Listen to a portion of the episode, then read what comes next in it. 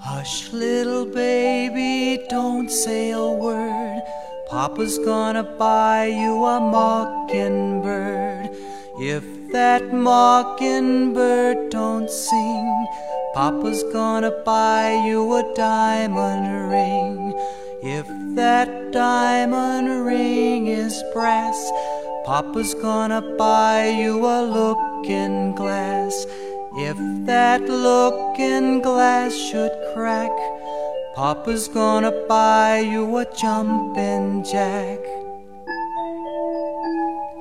If that jumping jack won't hop, Papa's gonna buy you a lollipop. When that lollipop Papa's gonna buy you another one.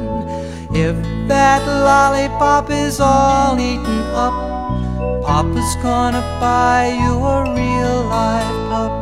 And if that real life pup won't bark, Papa's gonna buy you a horse and cart. If that horse and cart fall down, still be the prettiest girl